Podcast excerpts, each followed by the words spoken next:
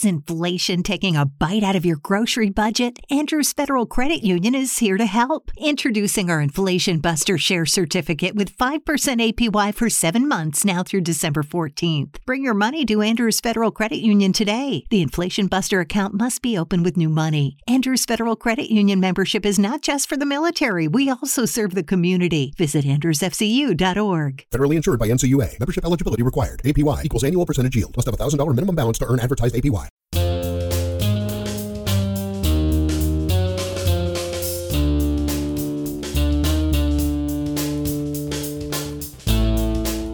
Es 2021 y regresamos con Sin Palomitas de Maíz, el tercer año de este podcast con unos cuantos episodios, a veces pienso que no son muchos. Este es el número 34 y regresamos este año para seguir hablando de más series y más cosas en televisión, documentales, cine, hasta videoclips, porque aquí Felipe hace lo que le da la gana, que no está hoy, por, por ejemplo, pero está Juan David.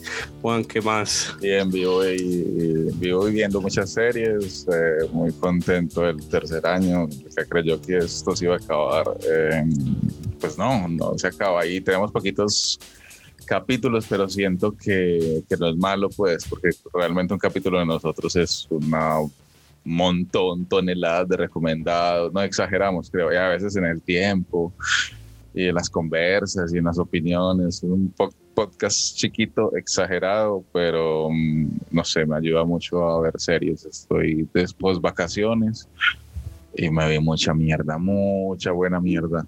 Bienvenidos a este podcast. Yo estoy igual, ya vamos a hablar un poquito de eso que vimos en estas cortas vacaciones. Felipe no está hoy porque está lejos de cualquier tecnología para poder grabar este podcast, pero igual nos manda un audio para hablarnos de su serie. Más tarde lo escuchamos porque, spoiler, vuelve a HBO Felipe. Y hoy tenemos un invitado que repite segunda vez en este podcast, un invitado que cuando estuvo en conversamos muy bueno porque es un muy buen conversador. Estuvo en el episodio número 16 por allá en 2019 y se llama Andrés Mauricio Arias Rodríguez, más conocido como Chicho Arias. Chicho, ¿qué más? ¿Qué hubo? ¿Qué más? ¿Por qué no me invitan más? Siga, ¿qué decía aquí entonces? ¿Por qué me invitan tan poco? La verdad. Porque es que vos haces muchas cosas, Chicho. No importa. Y yo creo, no sé, como que cuántos proyectos tenés activos en este momento. Ahora antes de empezar nos estabas contando, creo que vos... Voy a, decirles ya, ya mismo. Con Monólogos sin propina tenemos la mesa de trabajo que estamos esperando a Frank que vuelva y Monólogos sin propina, si va a volver Monólogos sin propina, que ojalá vuelva Monólogos sin propina. Y acabamos de inventarnos uno que se llama Expertos en Nada, que nos gustó mucho, que es una eh, que es diferente a la mesa de trabajo, porque la mesa de trabajo analiza la realidad y Expertos en Nada vamos a responder preguntas. ¿Sí o qué? En mi canal de YouTube tengo las rutinas que van ahí, entrevistas, que es conversaciones pendientes y eh, tengo, voy a grabar otros proyectos para ese canal porque ese canal va a ser mi, el propio canal. Que Conversaciones Pendientes también es un podcast que pueden buscar por ah, ahí. Es correcto. Sí, señor. Pueden buscar aquí Conversaciones Pendientes y, lo, y ahí está. busquen más bien Chicho Arias, no busquen Conversaciones Pendientes, busquen Chicho Arias porque Conversaciones Pendientes ha tenido varios nombres. Entonces busquen Chicho Arias y ahí ven el pod, escuchan el podcast. Tengo, ah bueno, y ahí en el canal hay uno que se llama Cosas de Gordos que empezó sin querer queriendo y ahí va, va muy bien y grabamos casi cada 15 días y va muy bien. En el canal de El Panda, de Daniel El Panda Palacio, estamos haciendo una cosa que se llama OnlyFats, que es contenido censurable que me tiene muy feliz. Lo que no digo en ningún otro lado lo digo ahí. O sea, ¿para qué? Porque si me echen, me echen de ahí, que no me echen de los otros proyectos, sino de ahí. que le escriban una carta al panda, por favor, eche a ese tipo de ahí. Y en el ah, y este no se la, no se la sabían, y es que en el canal de Checho Leguizamón vamos a hacer Demoliendo Hits, segunda temporada, y soy invitado a los capítulos de Demoliendo Hits. Esos son los proyectos. Y así todo querés hacer algo más. Ah, bueno, y también tenés cuentas de Instagram de viajes y haces de todo, mejor dicho.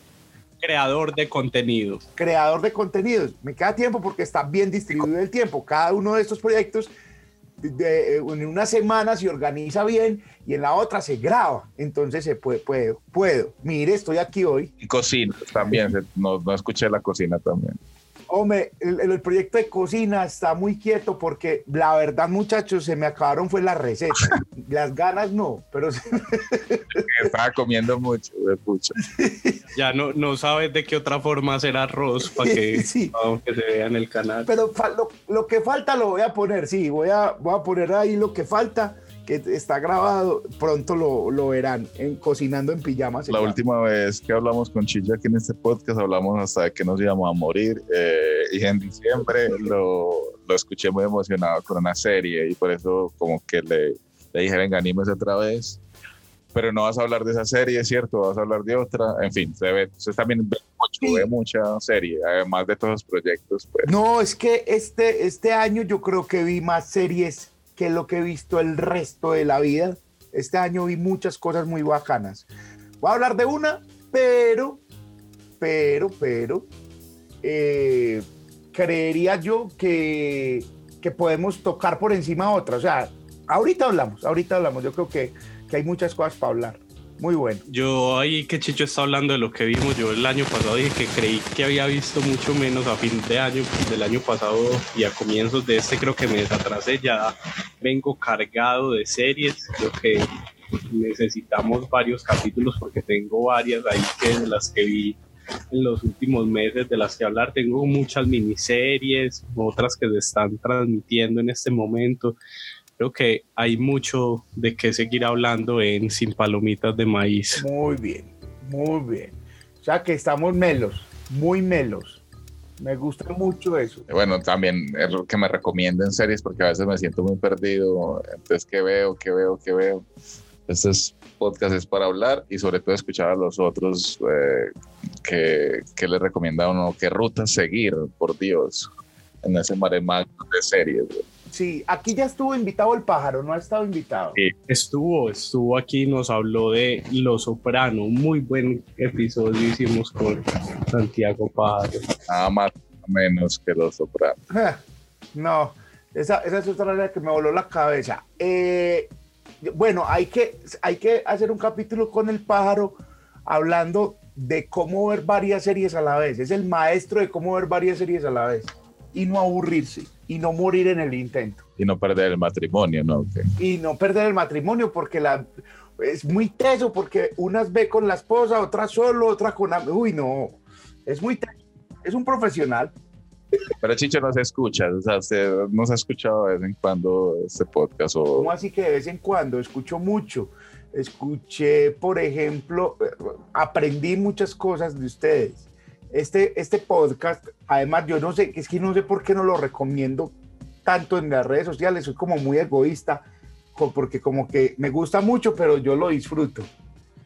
Entonces, eh, po- por ejemplo, por ejemplo, aquí aprendí las figuras de los manes, las nuevas figuras de los manes en, en las series, que no solamente es director y productor, sino que ya hay figuras más grandes, la relación con las con los Como el showrunner del que hablamos cuando estuviste del aquí. que, habla- del, del que hablamos, eh, de musicales escuché uno, de, de ah bueno, el de, el de Los Sopranos, el- yo no, de Los Sopranos no lo escuché completo y no me acordaba que Santiago había hablado de eso, pero sí recuerdo con especial entusiasmo los dos primeros. ¿Se ac- ¿Ustedes se acuerdan de los dos primeros episodios que No grabamos? los queremos escuchar nunca más. Marica, son muy bonitos porque era como que estaban haciendo algo que iba a pegar y que la gente en ese momento decía que sé, cuál podcast, qué pod, qué, qué bobada. Y ahora medio planeta está haciendo podcast. Por eso es tan bonito esos dos primeros episodios. Vayan y escúchenlo, por favor. Por allá en octubre de 2018 eran capítulos man. subterráneos. Qué genialidad, qué genialidad. Los dos decían, no, el podcast, el podcast, y no, ¿por qué? ¿Cuál bobada? Y ya un año después estábamos llamándolos, parce, ¿cómo hacen ustedes sin palomitas? Venga. Ah, el de Frank también lo escuché. No, eso es una locura, no. Habla de, de trolas, habla. No, no, eso es. Eso es cosa, güey. Le recomiendo un capítulo con Felipe eh, Felipe que Carlos, el de Acción Impro, que hablaron sobre todo... Felipe Jaramillo. Sobre todo el intro hablando de realities, estos dos. Eh, no, y Pipe también le metió muchas cosas. Recomendadísimo. Muy ñoño ese capítulo, demasiado ñoño. Aquí hay 34 y un poquitico más porque los capítulos de los que habla Chicho no los contamos como en los números positivos para que busque y vaya hasta el fondo de su feed donde nos escucha. Esto es Sin Palomitas de Maíz, un podcast en el que hablamos de series sin spoilers. Casi siempre tratamos de cuidarnos, que lo puedan escuchar sin spoilers. Y también este nuevo año, no lo habíamos dicho, pero ya antes de que empecemos con la primera ruleta del día, estamos estrenando imagen en Sin Palomitas de Maíz, una adaptación ahí que hicimos con la imagen anterior y con una nueva, y la van a empezar a ver a partir de la publicación de este nuevo episodio. Y si quiere hablar de series, recomendar, oírnos, mandar un audio, es solo que nos escriba a nuestras redes sociales, las nuestras, las de Juan David o las mías, arroba Carlos Estebanor o arroba el reticente o en Twitter al, nos busca como sin palomitas de maíz y puede estar aquí hablando con nosotros o nos recomienda alguna serie que ver yo me pongo muy feliz cuando veo SPM en Twitter y yo, marica, estamos rompiendo la, y están hablando las chicas de síndrome postmenstrual. Entonces. Esa no la sabía muy, pero bien. pero bien, no, o sea, es en serio, este, este podcast es como el papá de los podcasts, por lo menos en mi caso, muchachos. Por lo menos en tu hereda somos el papá de los podcasts, bueno. Sí, y es muy divertido. O sea, no hay manera de aburrirse en este podcast. Gracias, Chicho. Qué importante que venga de vos eso. Sin palomitas de maíz. Ahora sí, empecemos con el episodio 34, la primera ruleta de este 2021. Y el elegido para comenzar este episodio soy yo. Yo voy a hablarles de una serie francesa del año 2019, finales del año 2019, que parece ser como un poco, no sé, premonitoria, como que si uno la, ve en 2010, en 2020, yo la vi a finales del año pasado, dice, esto es pudo haber sucedido en el 2020 que sucedieron tantas cosas. Es una serie que se llama El Colapso, el nombre en francés no me atrevo a decirlo, búsquenla como el colapso porque así la van a encontrar por lo menos en los buscadores.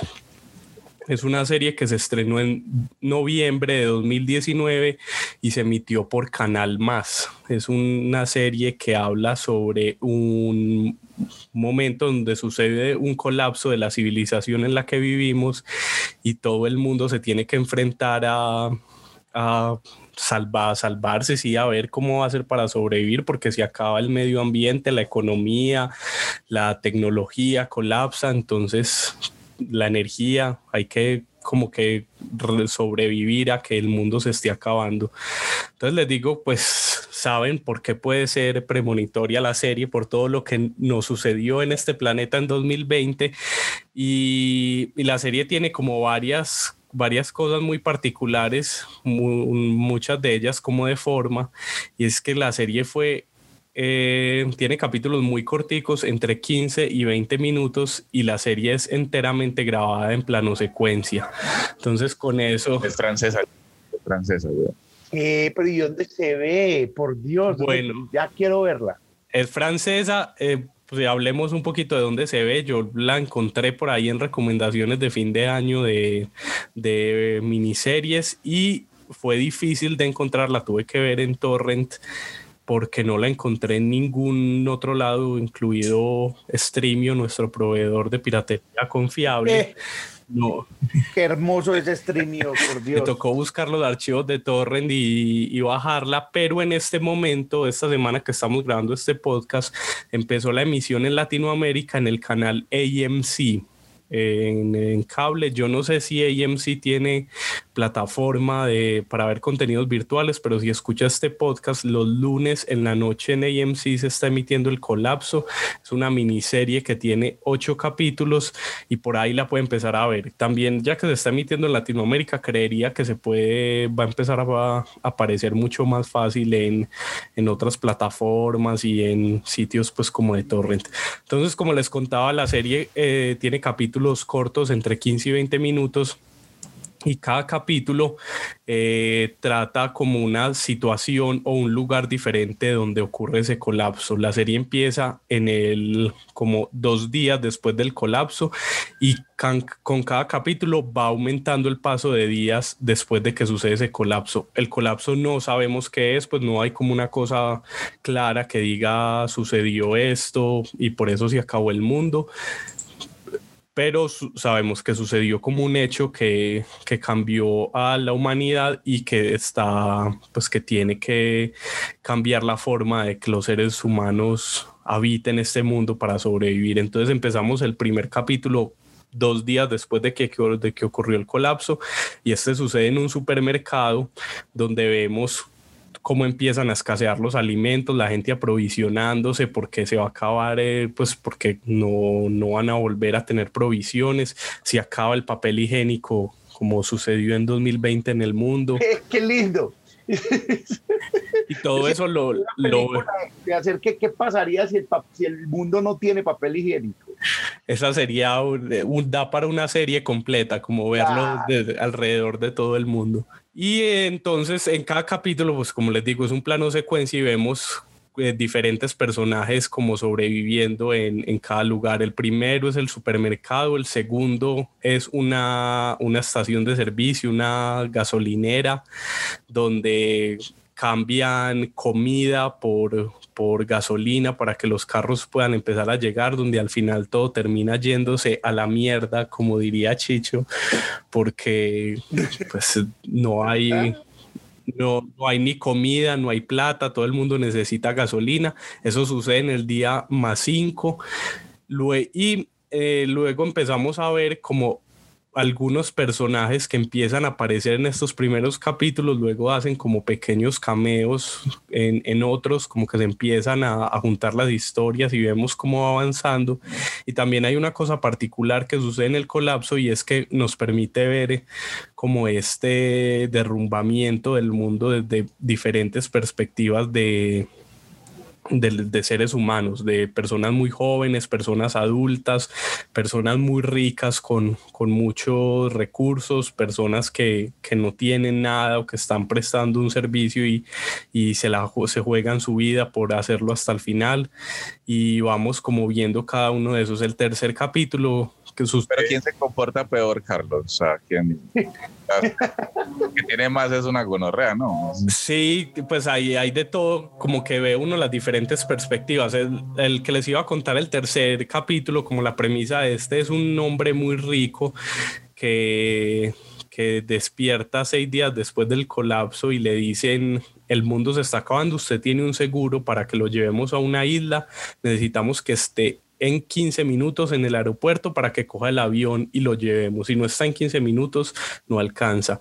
Y ahí se ve como, pues sí, como el que, el que tiene más como buscando acaparar más, salvando sus Van Gogh y sus obras de arte para podérselas llevar a la isla cuando ya todo no, cuando nada de eso vale, comprando a todo el mundo a su alrededor para poder cumplir en esos 15 minutos, eh, llegar a su destino. Y entonces elementos como este que les acabo de contar en el tiempo juegan mucho a favor también de la narrativa porque al contarse en plano secuencia puedes vivir la tensión como muy cercano a los personajes. Eh, si te dicen 15 minutos, vas a ver los 15 minutos en la pantalla y vas a ver cómo se tropieza en cada segundo ese personaje, qué tiene que hacer para llegar, cómo, cómo los obstáculos que le ponen. Y se vuelve una cosa muy tensionante donde siempre estás ahí esos 15 minutos pegados a la pantalla y cuando se acabe quedas como ¿qué es esto que pasó aquí? Como que es un golpe de, adrenalina muy fuerte. Me, me, gusta mucho que dure poquito. Eso está muy bien. Y es plano secuencia eh, real, hay ocultamiento y trucaje, o realmente son 15 minutos de gente enloquecida corriendo. Me imagino el detrás de cámaras, pues. Sí, para ser una, una cosa normal, el detrás de cámaras, el, el, crew tiene que hacer malabares ahora para un desastre.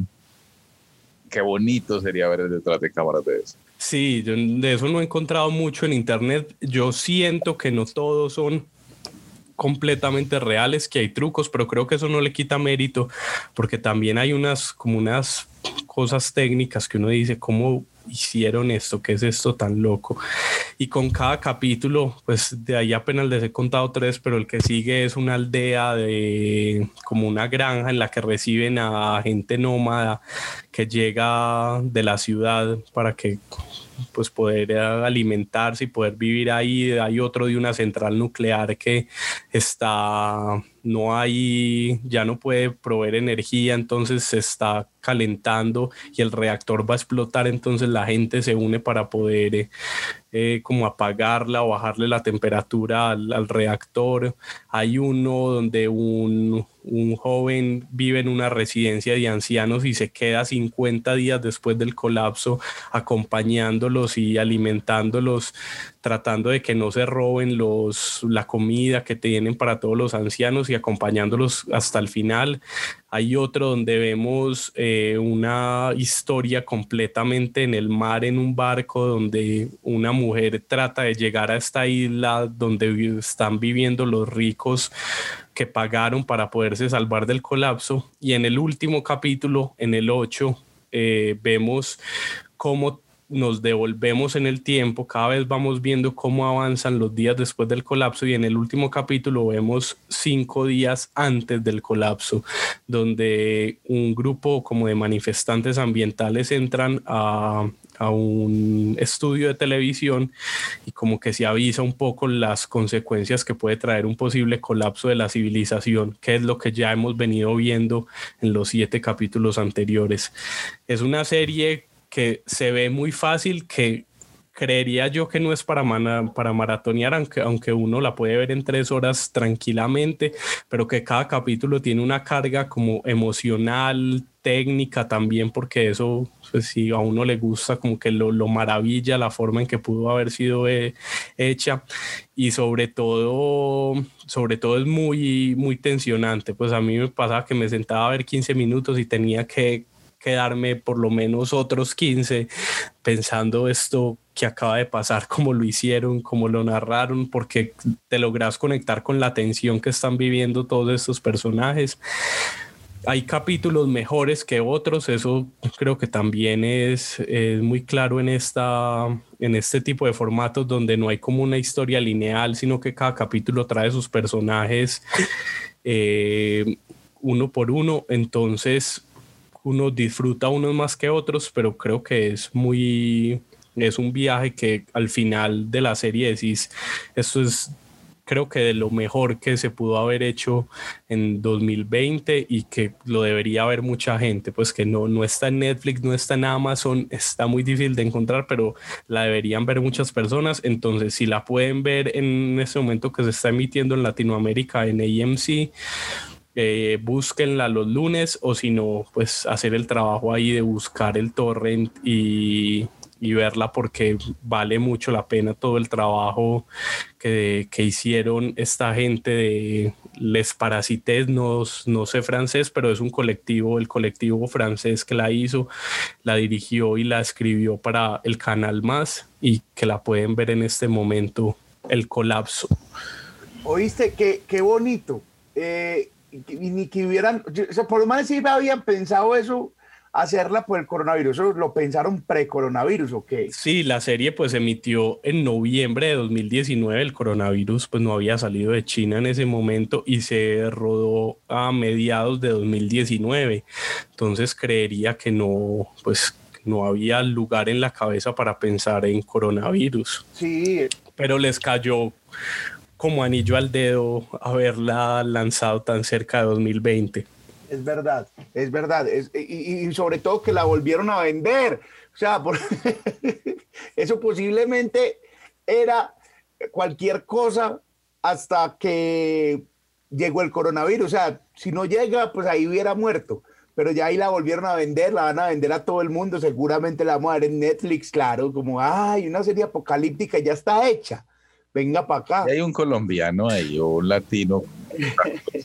no, no, no, bueno, pues por lo menos como en los actores no vi latino porque se puede volver a coger, pues, como llevar a Latinoamérica el colapso colombiano. Qué chimba, huevón, qué desastre. Bonito, Mari. Esperemos, la muy bien, muy buena recomendación. Hay que buscarla con, con detector de ventales en, en las redes y en la profundidad, pero la buscaré. Aquí acabo de hacer una búsqueda rápida, que eso lo, omití, pero sí lo vi el, al momento de, cuando la busqué la primera vez, la serie sí está disponible, eh, creo que en España, por lo menos, no sé si en Latinoamérica funciona igual, en Filmin, que es la plataforma como de cine de autor y tiene muchas, mucha oferta como de cine arte.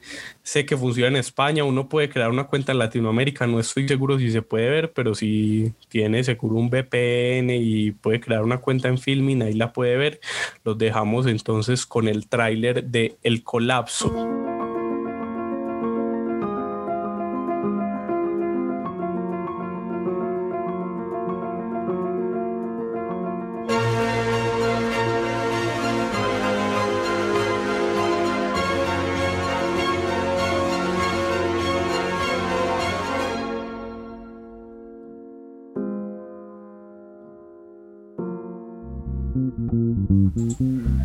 después de escuchar el tráiler de El Colapso, vamos a escuchar el audio de Felipe Barrientos, que nos lo manda desde Jardín Antioquia. No puede estar hoy con nosotros, pero nos va a hablar de una serie que vio en HBO. Es una serie que se llama Our Boys y hasta donde nos contó sigue un poco el conflicto eh, entre Israel y Palestina. Vamos a escucharlo para saber un poco más de Our Boys, la serie que está disponible en HBO. Hola a todos en Sin Palomitas de Maíz. Muy contento por acá porque he vuelto a las series y a los documentales de HBO que tuve como un poquito embolatada la cuenta, pero por fin logré recuperarla y creo que está llenito HBO de cosas increíbles por explorar y por ver y, cosas que ya se han explorado y se han visto pues y que en Sin Palomitas intentaremos eh, contarlas para que ustedes se antojen de ver. Eh, una de todas esas series una de todas esas series que desde que recuperé la cuenta de HBO últimamente me he visto y maratoneado fue una que, que creo que vale mucho la pena ver desde, desde lo político, desde lo social, desde lo cultural, desde también un poco para entender el tema religioso que se vive eh, en el conflicto palestino-israelí. Y para entender un poco cómo en este siglo XXI eh, las nuevas generaciones, los jóvenes, eh, y, los jóvenes envueltos en, esa modernidad digital eh, también participan de toda esa dinámica de ese conflicto. desde el odio, desde la desde la estigmatización al otro, desde las creencias populares que se van arraigando para que se sigan eh, odiando a, los hermanos palestinos y, viceversa. Entonces, y viceversa por las injusticias pues que, Israel ha tenido contra el pueblo palestino. Entonces, esta serie eh, se llama Our Boys. es una serie de 10 capítulos, una miniserie de 10 capítulos producida parte por HBO y producida por, por otra productora israelí. Entonces es una coproducción como americana-israelí. Eh, pero no por eso deja de ser una historia contada también como eh, muy desde el lado árabe y muy desde el lado palestino. Eh, en 2014, para entrar en contexto un poco como lo que nosotros conocimos de esa historia, fue que en 2014 hubo un conflicto que se llamó la guerra, la guerra, la guerra de Gaza en 2014 y fue a raíz de un secuestro que hubo de tres judíos que luego aparecieron asesinados, eh, Israel se lanzó con, con, toda una operación militar en contra del Hamas eh, para, por todo esto. Pero también, eh, y ahí es donde está la, la, la, guerra, la, serie no se centra en, la, en esta guerra particularmente, sino que la serie narra es lo que pasó eh, en medio de toda esa guerra por debajo, o sea, como unos conflictos, eh, lo que detonaron algunos de los conflictos, las búsquedas eh, investigativas policiales, pero también desde algunas familias que vivieron ese conflicto, mm, no tanto el de la guerra en particular, sino el de los asesinatos que conllevaron a la guerra. Entonces, la serie comienza con eh, el secuestro de tres, de tres chicos judíos que no aparecen. Esto detona una serie de manifestaciones eh, y esto, esto, esto detona una serie de odios contra los árabes desde los jóvenes, desde, muchos, desde muchas partes de Israel, eh, que empiezan a buscar y empiezan a, desde los medios, desde todos los, desde, digamos, desde todos los puntos eh, que se pueda tener, como políticos, esas búsquedas militares y policías, eh, y los jóvenes pues manifestándose en las calles, eh, una vez se enteran que, que aparecen muertos los chicos que estaban secuestrados. Esto detonó una serie de, de manifestaciones, de violencias, y vamos conociendo algunos personajes que son importantes en la serie, algunos chicos judíos eh, jóvenes, eh, no necesariamente ortodoxos, pero sí que tienen que ver con, con familias que, que son importantes eh, dentro de algunas comunidades y también que tienen que ver con, con, con chicos jóvenes que, que, quieren ingresar a ciertas ellos lo llaman la yeshiva, como algo donde quieren entrar a una especie de universidad donde se estudia más, donde se, se, se, empieza pues a hacer una carrera como eh, eh, de rabino y de conocimiento más allá de, de lo normal del, de, de, la Torah y de todas esas prácticas judías muy, muy, muy ya desde el conocimiento. Entonces eh, nos van mostrando algunas familias judías y también nos van mostrando otros personajes árabes que tienen que viven ahí cerca o en algunos barrios de Jerusalén, porque en Jerusalén todavía quedan algunos barrios que, donde se comparte la vida, eh, y con, con, árabes, israelíes, cristianos y otras. Entonces, pero hay barrios muy árabes. Y la, y la serie entonces nos va mostrando estos personajes, eh, una, una, familia árabe y unos, y unos chicos judíos en medio de, esta, de, este, de este secuestro que, y este asesinato. Entonces pasa que uno de los chicos de la, la, familia árabe que nos vamos conociendo, que es la familia de, de, de Hussein, que es el papá, de, de, Mohamed, que es uno de los hijos que trabaja con él en construcción, que tiene un sueño de ir a Turquía a visitar a alguien.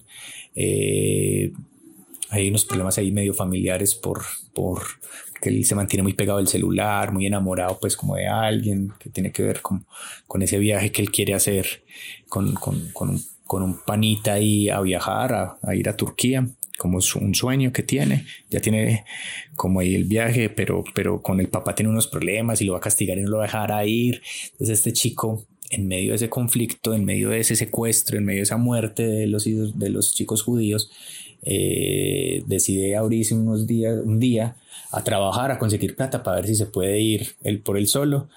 Y en esas estalla las manifestaciones y le toca volver a su casa, pues como que está trabajando ahí en una hamburguesería y se abre otra vez para su casa porque entonces ahí es como el, primer momento de tensión de, de la serie porque vemos estos chicos en el tranvía caminando por ahí en medio de una manifestación y claro eh, muchas, en muchos casos los reconocen como, como árabes y los miran feo y hay, hay unas, desde las miradas, desde el lenguaje pues como corporal también hay, una, hay unos intentos también de odio ahí muy marcados. Ellos logran llegar a la casa, todo bien. Eh, pero este chico eh, que se llama Mohamed, tendrá 15, 16 años. Eh, esa misma noche que vuelve a la casa, eh, habla con la mamá, está ahí parchado, le dice a la mamá que se va a ir, ah no, a los días, como a los dos o tres días después de, de, su inicial, decide decide salir un ratico ahí a la calle, como ahí afuera de la mezquita, porque se va a encontrar con unos amigos, porque va, a pasar algo ahí como en la mezquita. Entonces pasa que lo secuestra. Y ese secuestro, eh, al otro día o a los dos días, parece alguien incinerado eh, y resulta que es él. Entonces la serie, eh, cada capítulo que son 10, va pasando por, por estos, por cada uno de los momentos, pues, como de, de la investigación, de la búsqueda de los culpables, de conocer a, esas, a, esos personajes también muy a fondo, a un poco a la gente que, que los rodea, una psicóloga que ve a alguno de ellos, son porque son tres chicos judíos los implicados, uno, uno que es un treintañero cuarentañón, cuarentañón y otro que son unos pelados de 17, 18 años, que son esos que van a dar el paso como a esa especie de universidad judía muy importante para estudiar más allá de lo religioso, pues como mucho, mucho más profundo lo religioso y teológico. Y la Gisiva, Gisaba, bueno, no me acuerdo. Eh, si mi inglés es malo, mi hebreo también. Entonces eh, aparece un personaje muy importante que es un policía. Este policía eh, de, de, una especie de rama, rama de la policía muy importante, de la rama investigativa judía muy importante, la Shiva. Y él es el como el que lidera un poco como la el que lidera un poco la investigación, también en contra de muchas cosas, porque como él está, él es judío y él y los judíos pues igual no quieren que se sepan muchas cosas de lo que pasó o esconden muchas cosas de lo que pasó o empiezan a tergiversar la información o, a cambiarla o a, justificar ciertas cosas de ese acto que, que cierto que que para algunos fue nacionalista porque se, para otros deben pagar, para otros no digamos esto, pero más tarde, o no lo digamos todavía, y eso va detonando que ese, esa guerra se detone porque obviamente después se sabe que fueron los judíos, los judíos ya sabían que Hamas había matado a los otros, entonces esa, esa, guerra se dio y la serie, pero la serie entonces va narrando todo este, todo esta, todo esta, todo este drama que hay en, en, en, en la familia, porque el chico se vuelve un Martin, lo, lo, sacan hasta en la ambulancia un poco para, para cuando lo quieren enterrar, eh, el drama también de la de, de, de, de, la búsqueda del policía por encontrar la verdad y de atar los cabos para que le puedan creer los judíos de que sí fueron estos chicos y no un asunto que, que en algún momento se quería llevar por otro lado la, la investigación. Eh, la búsqueda también o el drama particular de las familias de los judíos o de, de, algunos de los chicos judíos que, que, también fueron presionados. Entonces la serie termina siendo todo entender cómo, cómo ese conflicto, que es un conflicto eh, que no es centenario ni milenario, es un conflicto muy reciente de los últimos 60 o 70 años, que esos dos países eh, se empiezan a odiar eh, por, por, por, toda esa ocupación israelí, porque le quitan el agua, porque le quitan la tierra fértil a los palestinos. Entonces, entre las dos naciones, entre los dos pueblos, empieza a haber un odio marcado. Y, y claro, Palestina con, con, con, con, todas las dificultades para sobrevivir eh, y los israelíes con todo el poderío para imponerse. la serie lo que muestra es, es eso, como como un poco las injusticias que, que, que aún se viven con esa, con esa hegemonía, con ese, con ese imposición del poder, con esa, claro, con, con todo esa, ese poder armamentista por un lado, pero por el otro lado también entonces eso con, con las injusticias eh, desde la rama judicial, porque entonces quién va a investigar, cómo van a investigar, porque pasan un montón de cosas alrededor del pueblo excluido árabe. Eh, en este caso cuando las cosas suceden en Jerusalén. Y 10 eh, capitulitos que van buscando como, como toda, como todo este camino de, de, los personajes, ¿cierto? Como desde, desde que se pierde este chico hasta que aparece muerto y cómo van buscando a los, a los, estos, estos judíos, eh, los encuentran y, como todo, como todo una trama ahí como, como que se va tejiendo alrededor eso de, de un sionismo marcado ortodoxo, de unos chicos que creen que la verdad la tienen ellos, unos jóvenes por ahí extremistas judíos que uno siempre ve como el lado extremista árabe. Eh, y, también toda la fuerza y el poderío del, y la resistencia del pueblo palestino, que, que, que está ahí siempre, que, y creo que es una lección para el resto, porque allá una muerte de alguien significa, es un mártir, eh, y, convierten eso en, toda una, sí, toda una posibilidad de, salir a las calles para, para, para, para honrar su muerte y para protestar por, por las injusticias constantes. Eh, cosa que no pasa pues en estos lados del mundo, en nuestro país particular, que, que, que diariamente se mata la gente y parece que no nos importara. Entonces el, creo que ahí el pueblo palestino también es eso, este chico lo matan, desde antes también que, que se haya desaparecido empieza toda una, unas manifestaciones porque se sabe, pues obvio, y, y es todo eso, como toda, todo, todo una, una, una resignificación del pueblo palestino y una mirada, porque igual la serie la hacen americanos y israelíes, con, con, con, el pueblo. Entonces, a War Boys, para que se la pillen, una serie para que se la escuchen en hebreo y en árabe, que es hermosa, con los subtítulos, vale mucho la pena. 10 capítulos que se dejan, eh, que, que hay, algunos que termina uno y pucha, ¿qué es eso tan duro? Pero hay otros que es, que, que, es para entender como todo esto que hemos hablado de social, cultural, político, religioso eh, y humano un poco. Eh, y pronto con, más series de HBO, veamos entonces la, la un poco la música de esto es muy interesante Cabezote es muy, corto, pero entonces veamos el tráiler.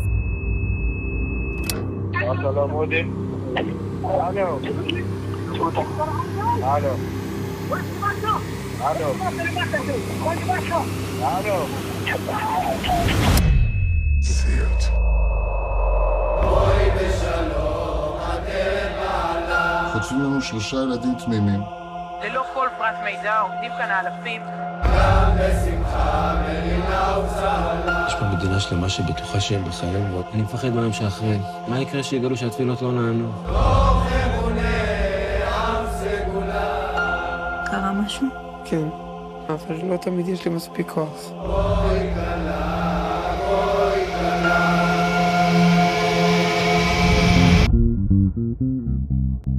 Ahí estaba Our Boy, la serie recomendada por Felipe, que sigue el estallido de la guerra de Gaza entre Israel y Palestina, para que la vean en HBO.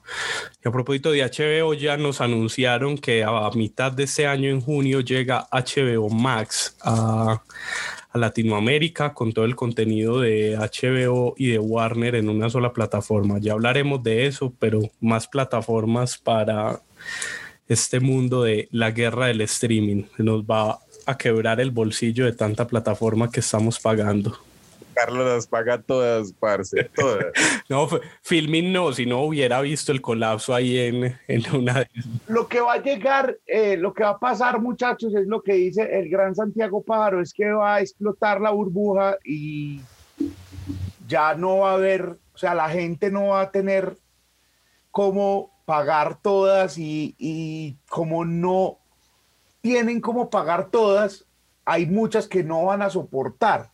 Entonces les va a tocar a ellas unirse como hay ahora una televisión por cable donde puedes ver 200 canales, ya se van a juntar entre 4 o 5 para cobrar una sola suscripción. Eso es lo que va a llegar a pasar. ¿En cuántos años? No sé.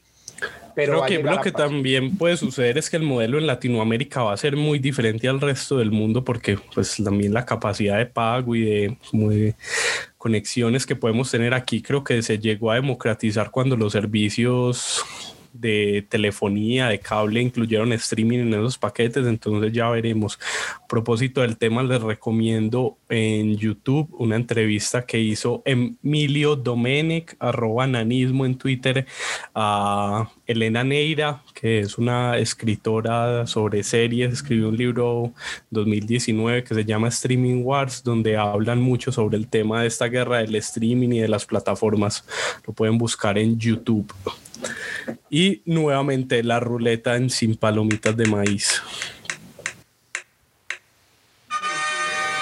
Ahora es el turno para nuestro invitado Chicho Arias. Chicho, la última vez que estuviste aquí hablaste de Luis Miguel, la serie, de la que no hemos tenido segunda temporada, tristemente.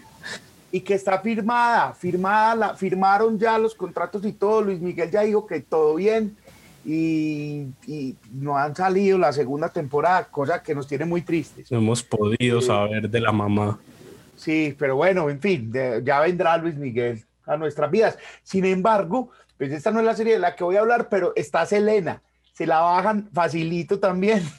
es, como una versión más rosa de, de Selena, o no sé, no sé cómo llamarla, y está buena. Véanla también ya que a falta de Luis Miguel. Selena en Netflix, hoy, pero hoy de qué vas a hablar? Contanos, ¿cuál es la serie de Chicho? Hoy voy a hablar de Hunters, la serie de Amazon Prime, y quiero hacer un intro que no, de que no quiero alargar mucho, pero me, me, parece increíble porque, pues sí, ese es el streaming y toda la cosa, pero esto no deja de ser televisión.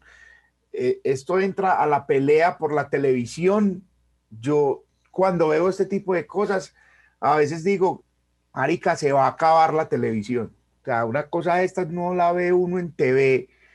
Una serie de estas en TV normal no la había visto nunca. Eh, esto está compitiendo muy duro. Antes había que nosotros estábamos aquí y digamos los canales colombianos estaban compitiendo bien porque si montaban una serie en un canal internacional, voy a poner un ejemplo, montaban CSI, uno tenía que irse a AXN, esperar, mirar cómo coger el horario o si no coger una repetición. Ahora, y por eso estaban tranquilos los canales de acá. Entonces ya no, la gente no está pendiente de un capítulo por allá en televisión internacional y los canales de acá con los contenidos de acá lograban competir. Lo que digo es que ahora que a uno le ponen la serie completa, ahí sí la tienen dura los canales de acá o, cualquier tipo de canal, porque pues entonces la gente va y se devora un contenido de muy buena calidad.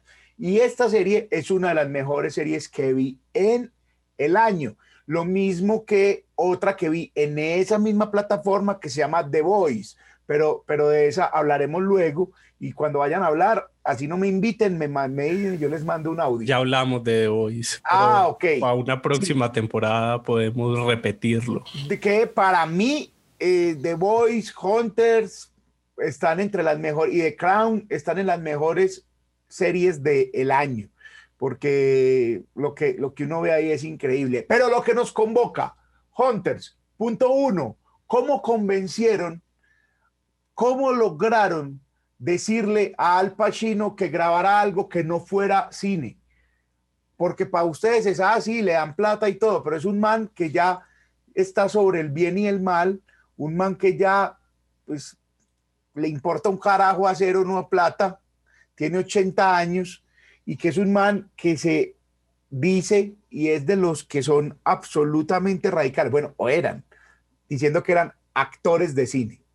yo soy actor de cine, yo no soy actor de televisión.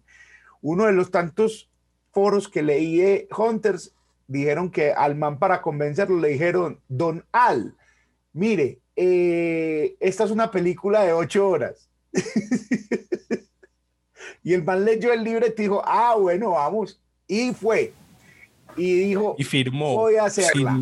Está un poquito larguita, pero la hacemos, la hagamos. Pero por favor, qué grande. Ahí quisiera decir una cosa que, como conectándolo un poco con lo que Chicho decía al inicio, que eso que pasó con Al Pacino creo que es algo que está pasando en este momento, que ya incluso lo llaman como la edad dorada de las miniseries, y es en este momento la televisión está moviendo tanta plata y es tan poderosa que se permite traer al Star System de Hollywood a la televisión y decirle al Pacino, venga, le vamos a dar tanta plata, pero es solo una temporada y es una historia muy buena a la que usted no se puede negar, pues que creo que eso ya lo estamos viendo, series con Julia Roberts, con George Clooney, con Matthew McConaughey, con Nicole Kidman y pues en este caso con Al Pacino, que cada vez le dicen sí a la televisión porque son historias limitadas como miniseries y, y, que mueven y que dicen quieren estar ahí. Tal vez lo único que no hemos visto en este momento es el, el escalón más alto del, del Star System, no sé, a Brad Pitt, a Leonardo DiCaprio en series, pero no demorará unos años a que haya un proyecto que tenga mucha plata y que los convenza y quieran estar en una serie, como lo hizo Alpa. A los, a los directores también, que les digan, que convenzan más directores y los directores, ah, yo me traigo, pero vale esto y es este billete. Y también eso va de la mano con que la gente consuma y consuma más y haya billete para pagarles. Eso, eso es una cosa lleva a la otra, pero que gracias, señor Jeff Bezos, por sacar unos 30 millones de dólares de su cuenta eh, bien gastados para Don Alpa que, que, si ustedes recuerdan el irlandés, el combo de viejos que debe ser insoportable, pues yo los amo, pueden ser insoportables esos hijueputas. O sea, yo no quiero sentarme con esos señores a negociar absolutamente ni mierda. Y, que no los dirige si no es Scorsese, seguro. pues que no, no, y, imagínate negociar con ellos. Son millonarios, son famosos, son viejitos, son talentosos, son los mejores actores que ha dado el puta planeta Tierra. No negocia nadie. O sea, lo único que puedes es poner 30 millones de dólares en una mesa. Ahora, ni 30 millones de dólares en una mesa porque los tienen. Ellos en el irlandés dijeron, listo, vamos, ese tal Netflix, ¿cómo le dirán Netflix a ellos? Ese tal Netflix que dicen, eh, Netflix o Fliflix, lo que sea, hágalo así, pero también hay que lanzarla en cine porque nosotros somos actores de cine. Ellos en, Netflix con el irlandés pusieron como condición que pusieran la película en cine. Fue condición de ellos. Y en esta, este man fue all in y con vaya papel. Es un papel muy bonito de un man. Bonito. un momentico. Pero sí, hágale, hágale, hágale.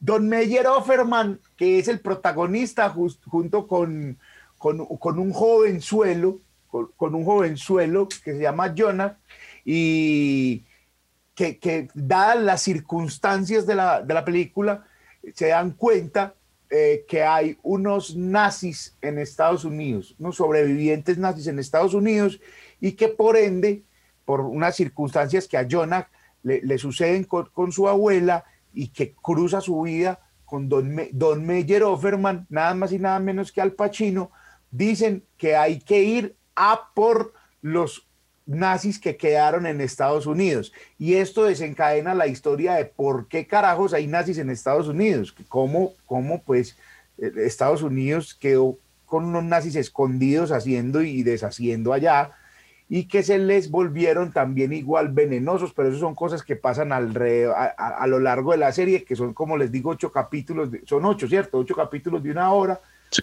eh, muy tesos, y pues a, partir de... Ellos son judíos, judíos. Sí, exacto, son judíos, ah, claro, son judíos, es un dato no, no menor, son judíos en Estados Unidos que dicen, ay, ¿cómo así? Los nazis, es hora de, primero, salvar al país de los nazis Segundo, vengarnos, que eso es el, elemento más bonito de la serie, y es que es una serie que a todos nos gusta y no podemos ocultar la venganza. La venganza, entre más dura, mejor. Eh, todas las películas de venganza y series de venganza pegan por eso. Y empiezan a matar, eh, eh, los judíos empiezan a matar nazis y a recordar y a justificar esas muertes de manera magistral con un grupo de gente que son precisamente los hunters, los cazadores, son cazadores de nazis y tienen un montón de personajes que son muy chéveres.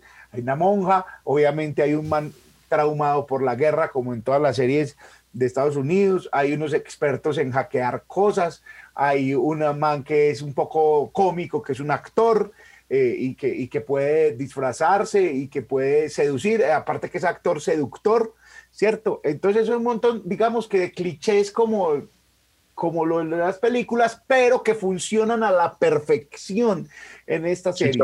Funcionan muy bien y tienen unos elementos que me gustan mucho. ¿Qué Wanda? Es diferente porque la, la comunidad judía o el Estado judío, oficial o no oficial, esa frontera está difusa ahí.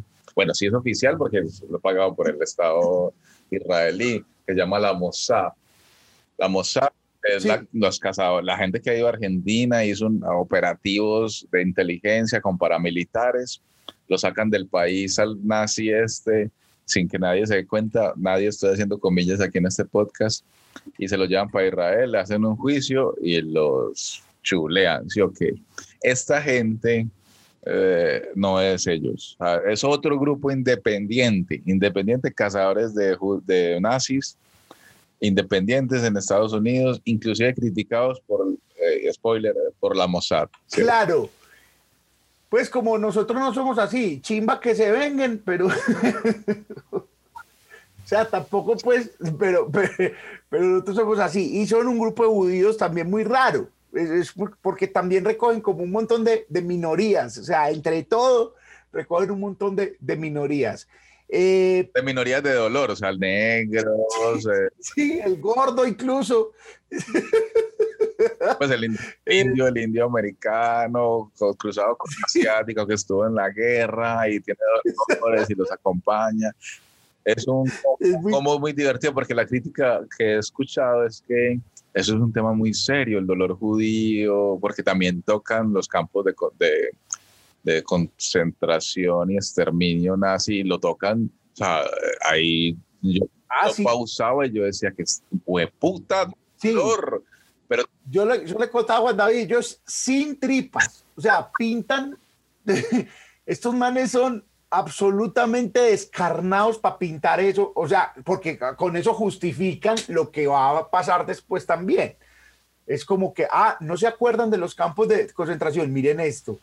No se acuerdan, miren esto. Hay unas escenas muy fuertes, pero la, la serie a mí me parece una genialidad. Eh, para avanzar, antes de que se acabe el tiempo, que ya creo que se acabó, eh, hay una hay unas, unos insertos en la, en la- ustedes son, saben más que yo de audiovisual que me fascinaron y es que hacen como comerciales dentro de la película para presentar cosas. Entonces, por ejemplo, los personajes de, los de Hunters presentan a cada uno con un comercial como de televisión ochentero que me voló la cabeza. Como que para la serie y entra, oh, tan, tan, y presentan eso. Pues como esos, Y eso- esos break eh, gráficos, videoclips que hace Tarantino o en un momento Breaking Bad con la canción esta de, de los norteños. Eso es como un... Y ahí donde está también la crítica, porque es muy pop, un tema tan serio y además tan cruel. Y en un momento para mí es muy cómic, muy, muy, muy de humor. Entonces la gente dice, ay, no, esto es, es muy pailas. Y yo, muy pailas, la están suavizando una cosa súper agresiva, sangrienta. Y si quieres cosas reales, pues ahí están los libros y están los archivos y siéntese a llorar leyendo los dolores judíos. Pero aquí están, es- están que volviendo popular o pop un- una cacería que es una mierda, porque está, también lo critican en eh, Auschwitz, eh, ¿cómo es? No sé pronunciar el Au- Auschwitz, bueno, no sé, donde los mataron a todos. Auschwitz. Eso, el museo dice, eso, o sea, esa serie es una mierda, güey, porque está aplaudiendo la venganza. Pero creo que están matizando ese sangrero, pero están poniendo divertido, pues están volviendo popular algo eh, por medio de grandes actores y un gran libreto. A mí me gustó mucho, un pedazo de serie brutal, brutal. Sí, no, es muy brutal. Y, bueno, y eso me gustó mucho. Y la otra es que el- los, los últimos capítulos empiezan a dar unos giros muy bacanos, como que cuando uno ya le va a empezar a perder un poquito como el pico, uno como que ellos lo llevan, como que, ah, esto ya llegó al pico, que sigue. Y cuando uno va cayendo, vuelven y lo suben a uno, no lo dejan caer, lo vuelven y lo suben de una manera muy eh, magistral. Dos cosas. La primera, anunciaron segunda temporada. ¿Cómo van a hacer? No lo sé. Eso, lo única, la única Sobre eso te iba a preguntar. tengo que ver es, lo único que quiero ver es qué putas van a hacer en la segunda temporada. O sea, yo quiero ver eh, eh, solamente eso. Posiblemente digamos, ah, no, marica, la hubieran dejado ahí. O posiblemente diga uno, Dios los bendiga, qué cosa tan buena. Esas son las dos opciones que hay. Pero no hay puntos medios. O la serie va a ser, o la segunda temporada va a ser tres veces más exitosa y va a darle más fuerza a la primera, o va a morir de manera muy, muy, muy triste en, la segunda temporada. Otra cosa, es muy superior la actuación de eh, Al Pacino, muy, muy, y esto pues es una cosa que a mí no me gusta, yo lo dije en la otra, en la, eh, eh, la vez pasada, a mí no me gusta decir si es bueno o mala, si no me gustó o no me gustó, pero para mí hay un man que es clave, que sale, que es el nazi, que sale en la primera, en la primera escena, que se llama Dylan Baker, yo no lo conocía. Eh, para mí es, después de Al Pacino, ese man es el actor. Que arranque, Chicho, que arranque. Uno queda con las huevas en la... O sea, es posible que sea la primera escena de serie más impactante que he visto en mi puta vida. Que uno dice, ¿qué? Esto hay que verlo. O sea, es que la primera escena, si uno ve la primera escena y dice, ay, qué caspa, apaga y se va, es porque le robaron el alma. Ese señor actuó también en una serie que les recomiendo, que ya les recomendé de, de, de Voice, obviamente. Y ahí mismo está en Amazon, si no estoy mal, The Americans. ¿Qué serie? ¿Qué serie de Americans? No lo olvide. Y el man también hizo de senador en Homeland, que es, ¿qué serie? ¿Qué serie? Homeland, dele suave a Homeland. Eh. Gran serie, ya también hablamos de ella aquí. Sí, eh, pero aquí haciendo como pillando por encima que pillé donde había actuado el man, eh, el man sí ha hecho varias cosas, ha hecho muchas cosas en series muy poderosas, entonces me gustó mucho, me gustó muchísimo, me pasé de tiempo, pero me emociono hablando de esa serie y vaya, píllenla, Adicionó algo porque creo que no sé si quedó claro, es que hay otro, los nazis también tienen otro combo de exterminio. Que ah, es que sí, ese es el otro giro. A mí me gustan mucho los nazis porque son muy buenos, o sea, son muy malos, o sea, qué hijo de puta enemigos, que no, no, no, no, no, no. Ah, sí, lo que pasa es que no los cogí muchos porque de pronto contaba mucho, pero los nazis que están, los nazis que están escondidos en Estados Unidos no están escondidos cagados del susto porque de pronto lo fueran a matar. No, la están cagando duro también y son muy malos. Son manes muy, muy, empezando por este man que, que, les digo que, es un, un, Dylan Baker, eh, que este actor es man muy jodido, muy, y ese es el bueno el suave de ellos. Ese, es el bueno. Entonces uno dice, ¿qué mierda es esta? Es un man. Y entonces están, y, y descubren que hay un plan muy, muy, muy grande en Estados Unidos. Entonces, con mayor razón, los judíos americanos van a darle con toda. Se vuelve una guerra muy bonita porque, eh, porque sí, porque es la básica de los buenos contra los malos, y uno ya ahí no sabe quién es bueno y quién es malo, depende del, del, cristal cómo se mire, y terminó una serie que terminó incomodando a unos y otros, y eso es lo que me gusta, que, que incomode, que, que, está muy bien. Pero por favor, véanla. Ah, y esto, Juan David, Carlos Esteban, todos los que están escuchando, cuando vean la serie, una vez la vean completa, la digieran y estén tranquilos, vayan al canal de YouTube, te lo resumo así nomás y vean el resumen. Por amor a Dios, vean el resumen de la serie de ese canal de YouTube y, sean muy felices. No lo vean antes porque les van a contar el final. Con, todo lo de te lo resumo, tiene que ser así, no vayan antes a, ver. Si te lo resumo, qué, qué, qué gran canal. Nos vamos entonces con el tráiler de The Hunters, la serie de Amazon Prime Video con Al Pacino. Chicho, gracias por tu recomendación. Ahí está el tráiler. There comes a time where we all must choose between the light and the darkness. But when there is great darkness in this world, perhaps the choice is made for us. You know, for eons, people like us have been degraded and exterminated. But no more.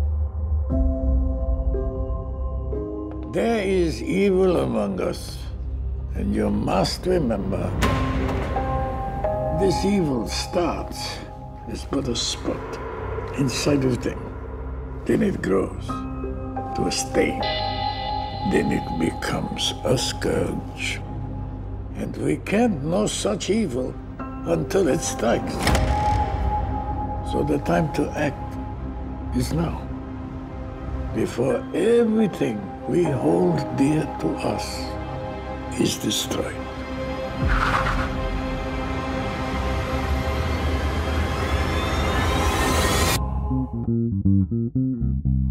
Y terminamos este episodio número 34 con Juan David. Juan David viene de una serie de recomendaciones de series que si yo al principio les decía que el colapso no la encontraba fácil, yo creo que si Netflix o las plataformas donde Juan David está viendo esto no se pone la camiseta y dice voy a distribuir estas series, esto no lo verían sino en los canales comunitarios de Noruega, yo creo.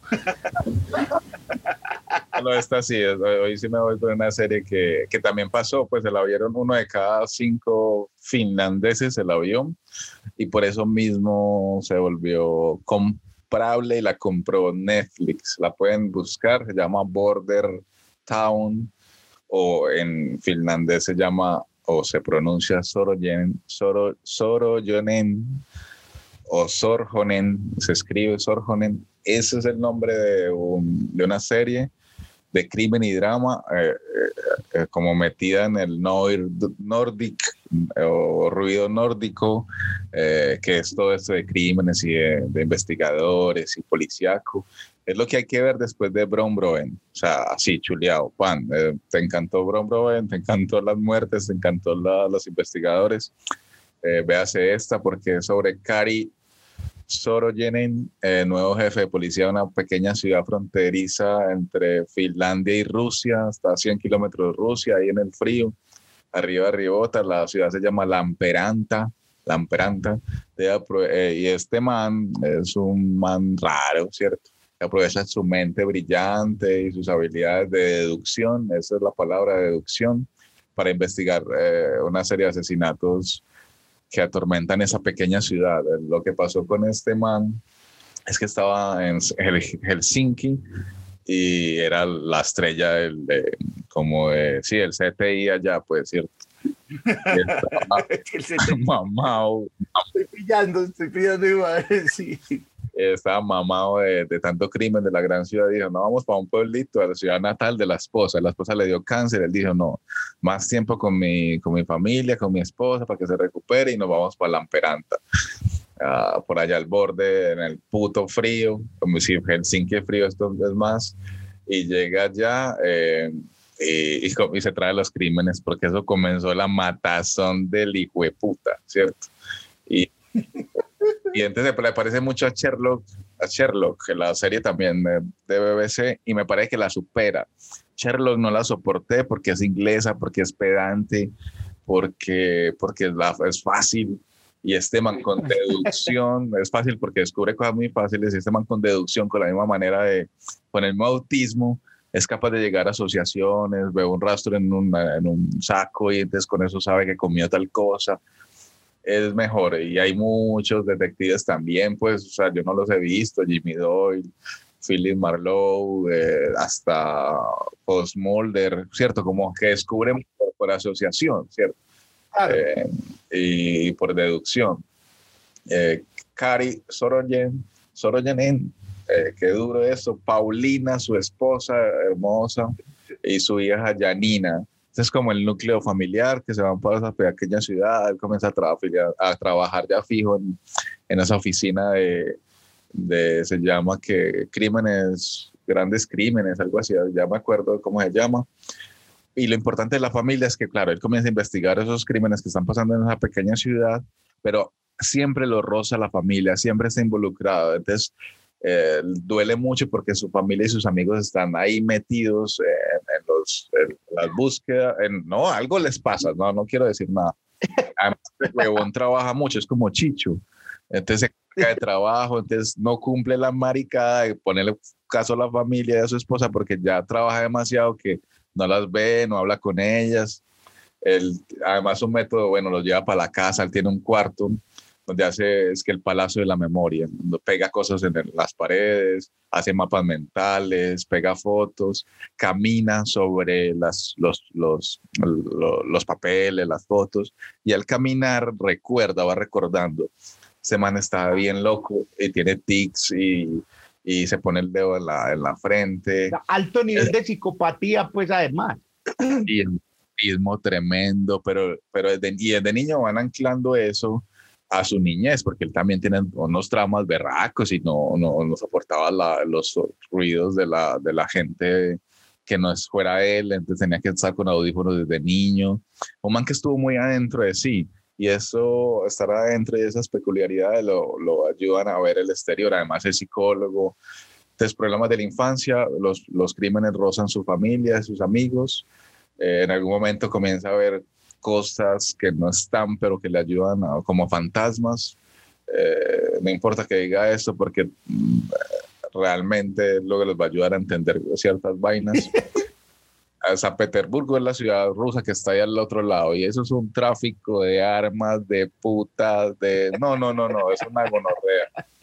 En la unidad de crímenes mayores se llama así, ahora me acuerdo. Ahí está Nico y Lena. Lena es como rusa y Nico es finlandés, eh, sí, finlandés. Esos son los pares ahí que le ayudan y comienza a hacer un trío de, muy bacano. Uno se enamora de cada uno, cada uno tiene su tonalidad de cariño, comienza a quererlo mucho, porque no es como Cherlo, un man pedante. No, es un man con problemas, muy familiar, pero que, que lo, lo, persigue una mala, una mala racha, pues. Tres temporaditas muy buenas, que hijo de puta. ¿Y de cuántos capítulos cada una? 10, 10, 12, y entonces más o menos la serie es como dos capítulos, una pacha de, de, un mismo tema, ¿cierto? Casa de Muñecas 1 y 2, okay. eh, 3 y 4. Entonces uno en el primero, claro, le sueltan todo de una hora, amigo, no es corta. Y es, ah, y es, y es, es, de allá arriba, van a su ritmo, con paisajes, y además esos crímenes parces. Aquí, pues claro, aquí man apuñaló a su mamá, le metió 35 y uno dice, wow, pero es que allá la ponen a desangrar durante 36 horas, y la, la, la apunta un láser que si alguien se acerca la remata, no, o sea, esa gente, o la meten a, un, a, una profundidad de un hielo, eh, en una jaula, pero la tienen alimentada por una zona, no, güey, puta. Qué bonito, qué bonito es locos, atroces, retorcidos, y este man comienza a enfrentarse a, todos esos eh, criminales que, que, son muy inteligentes, no son, no son escandalosos, son, son sutiles, son verdaderamente crueles. Eh, y antes hay que verla, o sea, yo la recomiendo porque hay que verla para sentirla, para sentir el frío. Cuando en verano no hace calor, pero por lo menos el paisaje cambia, es muy bello, mucho dron, eh, mucho plano cenital, eh, el paisaje es hermoso, el idioma es otra cosa, o sea, esa gente habla una chimba. Cari, uno se termina enamorando de Cari, se estrenó en 2016, es la Betty la Fea de Finlandia. ¿Oíste? Juan, y se podría seguir solo como por casos, es decir, yo quiero ver, no sé, solo el caso de la mujer del lago, la parte 1 y 2, y después me veo otro de otra temporada. No, la, no, se vea el capítulo, lo recomiendo, pero usted verá. Porque, porque sola es como una cosa de policía, ¿cierto? Que hay un caso, eh, tenemos un policía loco y tiene un jefe que, que no lo entiende, pero es el mejor eh, que tiene y sus dos amigos ya comienzan a entenderlo, pero tienen sus personalidades y le hacen caso, pero luego no. Te solito, unitarias o, no, o con pares se puede ver y, disfrutar. O sea, Como si es ahí, pues que uno puede ver el, el caso de... Sí, y hágala con maña, o sea, no es la meta en maratón porque termina en Sameín, amigo, porque te daño la porque además están trabajando muchas vainas, lo psicológico, lo, lo, lo familiar, entonces toca el corazón y te trabaja, porque por deducción, eh, es una vez peleada con alguien porque decía que Sherlock era muy mala y yo por pelear simplemente en Twitter le decía, no, pero ahí estás aprendiendo de química, de sociología, porque ellos deducen por cosas que saben, porque leen mucho, aprenden mucho, y entonces con, con mucho conocimiento de la vida conectan cosas que uno nunca iba a conectar. Y además aparece un, por allá en un- una temporada, no, en la segunda temporada, como en Sherlock, un enemigo, un enemigo fino, o sea, un man muy malo, que mata y no, no es inalcanzable, incogible. Y, y, y tienen una, un enfrentamiento ahí criminal, bueno, muy bacano, o sea, me parece que, que es para ver otro tipo de, de, de, sí, de casos policíacos con otro idioma, en otro paisaje y con unos crímenes que no, no, no te esperas porque te sorprenden y te, te hacen vomitar. Oíste, y si pudieras decir, que ahorita dijiste que, que no hay, que no, no vea ese capítulo, pero uno que vos digas, uy, no, que hijo de puta. A ver, que recuerde rápidamente. Que traumó. Ah, no, recuerdo de una chica que, que encuentran en una jaula, eh, en un lago. Eh, los planos, o sea, es el plano en una cámara acuática y es alguien que lleva cinco días en un lago alimentado por una sonda y la descubren por casualidad, la sacan. Eso es el 8 de qué temporada, aquí lo estoy buscando mientras hablo. Sea, es el crimen es horrible, eh, la chica no recuerda nada. Y entonces uno, uno dice, bueno, eso es prostitución, es alguien, y comienza, dan la vuelta y encuentran que son casos de gente común y corriente que se está vengando. Uf, Eh, ese no lo vea, es que estoy aquí, estoy en el... ese no lo vean, qué chiva. Esa, serie es que voy a ponerla, voy a poner sin palomitas de maíz para ver qué veo. Yo, no, este no lo vean, marica, yo no, no lo vean. con el que se conecta uno al inicio es esa casa de muñecas. La casa de muñecas es una chimba, parece a mí, pues, y es el primero donde uno arranca porque realmente eh, la, es la hija de, de Lena, la, la, la, la amiga de él que se vuelve amiga. Ojito con ese, o sea, mucho ojo con ese. eh, muy desarrollado, es mucho dolor y comienzas a entender qué van a tirar el resto de los tres de las tres series de las tres temporadas Eh, no a mí me parece que hay que verla en la medida de, de las recomendaciones de Juan David que son series periféricas series que, que no son comunes que te, no te dejan igual y que están hablando de otro idioma eso es como lo que estoy buscando siempre para recomendar y, me, y no oír no oír este ruido nórdico está muy bien hecho, o sea, demasiado de lo mejorcito que hay eh, para ver ahora desde lo estético, de lo narrativo, porque mira, Por favor, repita el nombre de la serie. Por favor. Soroyonen, Soroyonen eh, o Border Town. Border Town, así más fácil la encuentran en Netflix. O. Sorjonen, es, la- es un ap- apellido finlandés como otros. Es el tercer apellido finlandés que conozco. Aquí caí en cuenta mientras estaba hablando Juan. Después de Raikkonen y Hakinen, Sorjonen, para que la vean. Eh, no, yo la verdad, eh, más fácil la busco como eh, Border Town. El, el- puedo, voy a sumar una cosa. El man, o sea, solamente viendo el man, la cara del man, ya, vos decís, puta, aquí va a pasar algo malo.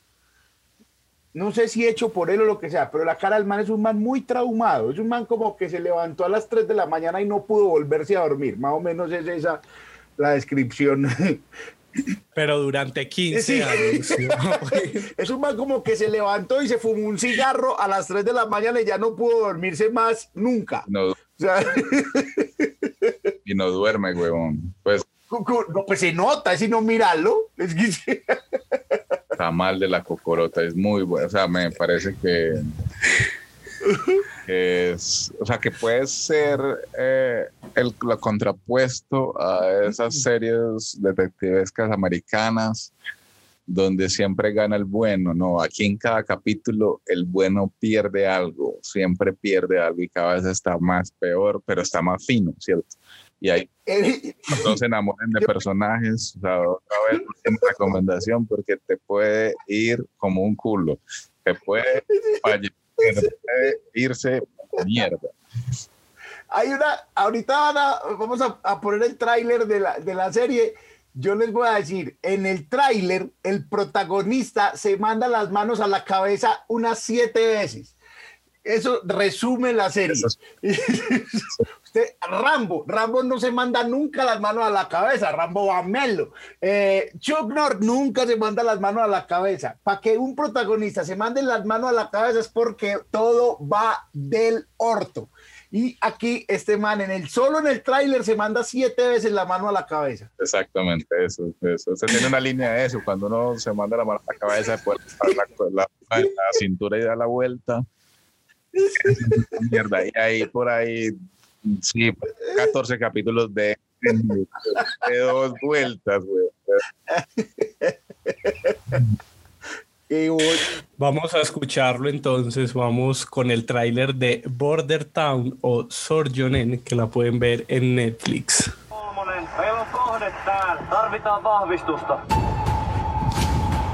Viha auttaa meitä toimimaan, eikö?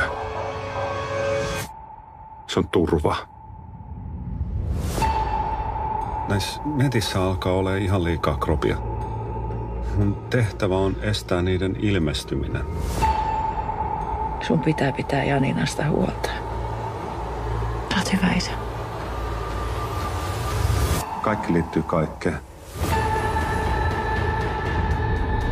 Voiko paha osua johonkin sellaiseenkin, joka ei sitä ansaitse?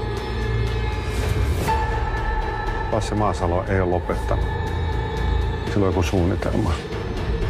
Menee mun ihon alle. Pää alas, unohda menneet eteenpäin. Mikä saisi sinut tekemään rikoksen?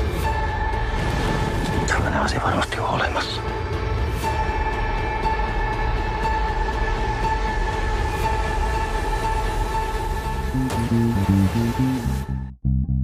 Y ahí estaba el tráiler de Border Town o Sojourner y con eso terminamos este episodio 34 de Sin Palomitas de Maíz. Tienen recomendados adicionales, este es el momento de darlos, de Que hayan más, que hayan más capítulos de Sin Palomitas del Maíz, por favor. Yo no tengo, bueno, sí, ya lo recomendé en mi momento, pero eh, tengo, por ejemplo, para decir varias cosas. La primera, respecto a lo que decía que cada vez la televisión aquí tiene más dura la competencia por todo lo que les dije, hay una más, y es que de una fuente muy cercana a Netflix, en una, en una charla que estuvo una persona conocida, revelaron unos secretos, pues que no son, son, digamos, los secretos a voces de Netflix. Y es, por ejemplo, eh, no sé si hablaron de, de esa serie aquí, El robo del siglo, la colombiana, esa vale eh, por capítulo, costó, por capítulo costó creo que 500 mil dólares. Ahí eso en Montería, huevón, la, la gaseosa como a 5 mil pesos. Eso es muy caro, pero The Crown, 20 millones de dólares por capítulo. 20 millones de dólares por capítulo. Eh, eso, competir contra eso es muy duro, muy difícil. Y, y se ven, o sea, que, uno ve la serie y dice 20 millones de, pesos por, de dólares por capítulo, ¿dónde están? No, uno dice, ahí están.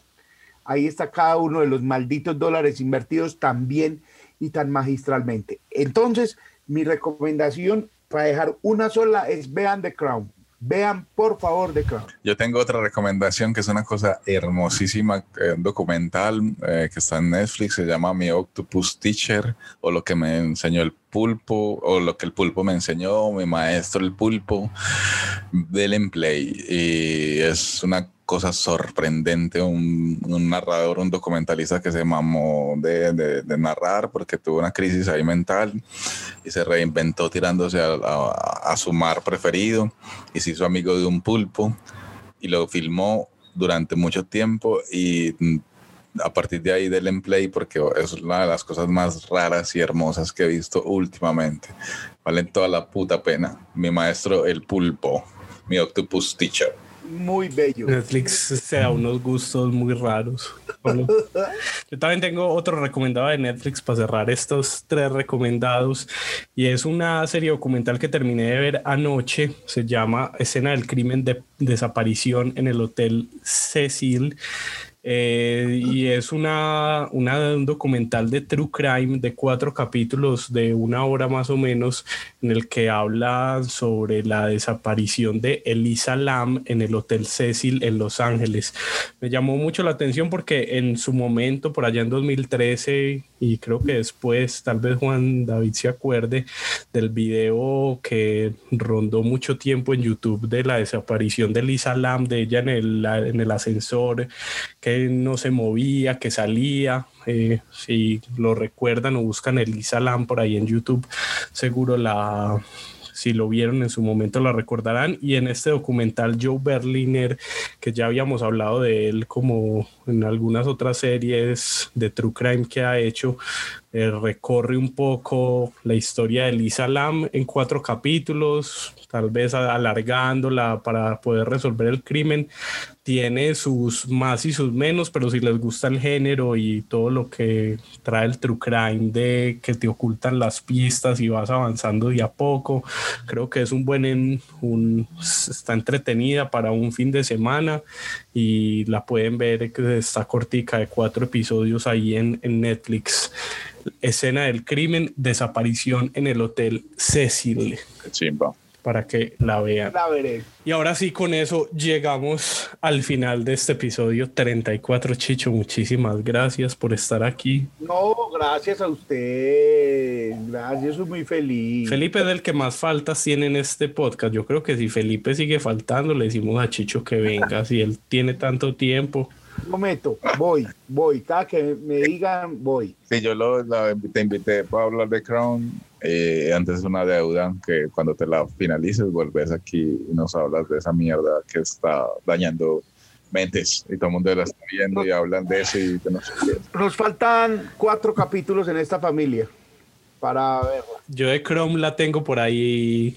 La tengo por ahí pausada, quieta, pero hace poquito vi uno de esos videos de YouTube de eh, esto que no sabía sobre la monarquía de Inglaterra y me sorprendió mucho saber que existe un plan completo de cuando se muera la reina, ya todo está súper cuadrado, pues ya saben cómo va a ser, cómo se va a dar la noticia, lo ensayan en la BBC cada mes el momento de dar la noticia, es como que todo lo que hay alrededor de la monarquía es súper eh, misterioso y también súper Lo preparado. bonito es que se va muriendo la gente que está haciendo los ensayos menos la reina. O sea, toda la gente que ya ha hecho los ensayos y simulacros se van falleciendo. Claro, deben llevar 30 años desde el 90 ensayando y nada que se muere la señora. Es así. Y sobre todo, sobre todo, sobre todo, sobre todo, de las cosas que uno no sabe, o sea, digamos que hay muchas cosas que uno se imagina,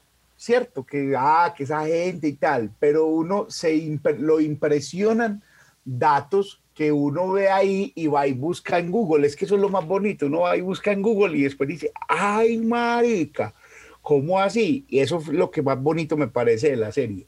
Y que, por ejemplo, hay cosas que no han querido revelar, pero hace poco, y está en Netflix, de- dieron acceso a una gran parte de las cartas y de los archivos de la Casa Real. Entonces, como que esos archivos van rectificando lo que dicen. Ah, bueno, y hay gente, lo, lo loco de esta reina es que ella sí se preparó desde niña para ser reina. El papá, en cambio, no se había preparado porque el papá fue rey porque el hermano abdicó. Eh, se, se lo ganaron ahí. Exacto. Desde ese momento, se aseguraron de que no pasara eso nunca más. Entonces siempre están ensayando cómo hacer rey. O sea, Carlos está ensayando. Así, 50 años. Qué vida miserable. ensayando y puta y de pronto algún día va a ser. Pero, pero véanla, véanla y vean todos los documentales de la familia real para que les dé rabia. De lo que les estaba hablando, para que lo busquen en Wikipedia, la operación Puente de Londres, para que lean lo que va a pasar cuando se muera la reina de Inglaterra. Ahora sí nos vamos, Chicho. Muchas gracias, Juan. Gracias porque volvimos el 2021 en Sin Palomitas de Maíz y nos escuchamos en un próximo episodio. Chao. This holiday season, Lexus wants you to remember. Nothing feels as good as making others feel good. Those so called feel good holiday films? They can't hold a gingerbread scented candle to the feeling of giving them something that gives them all the feels. Make this December one to remember. Together. Click the banner to discover more. Experience amazing at your Lexus dealer.